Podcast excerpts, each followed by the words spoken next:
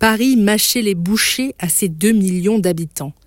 Émile Zola décrivait le ventre de Paris comme un grand organe central jetant le sang de la vie dans toutes les veines. Et ouais les gars, le S, c'est Zola qui l'a inventé, pas Jules.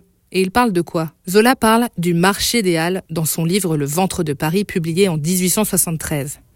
Le ventre de Paris n'existe plus, du moins, il est parti s'exiler à Rungis. Mais pourquoi? Eh bien, je vais vous le dire dans ce podcast. Les Halles datent de la fin du 19e siècle, un projet né dans un Paris qui se transforme avec sa grande modernisation opérée par Haussmann et voulue par Napoléon III. Les Halles Baltard, du nom de l'architecte à l'œuvre, ce sont 12 pavillons répartis sur plus de 30 hectares. À chaque pavillon sa spécialité. L'un pour les volailles, l'autre pour les fruits et légumes, le fromage, les gibiers, les pains. On trouve de tout et dans des quantités gargantuesques.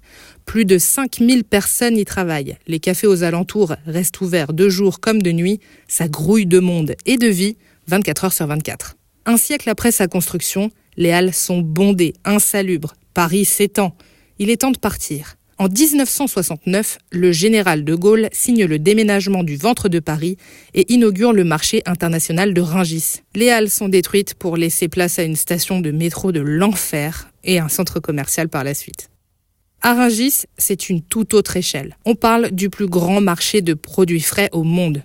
On passe des 33 hectares parisiens à plus de 230. 3 millions de tonnes de marchandises y transitent en 2022.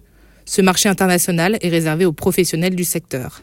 Le marché de Ringis n'a plus rien à voir avec les halles parisiennes, mais a su conserver une petite tradition, celle de la soupe à l'oignon. D'ailleurs, son autre nom, c'est la gratinée des halles. On la mange au début d'une longue journée de travail qui démarre souvent très tôt et dans le froid. On prend la soupe à l'oignon pour se réchauffer et désormais, on la consomme dans toute bonne fin de soirée qui se respecte.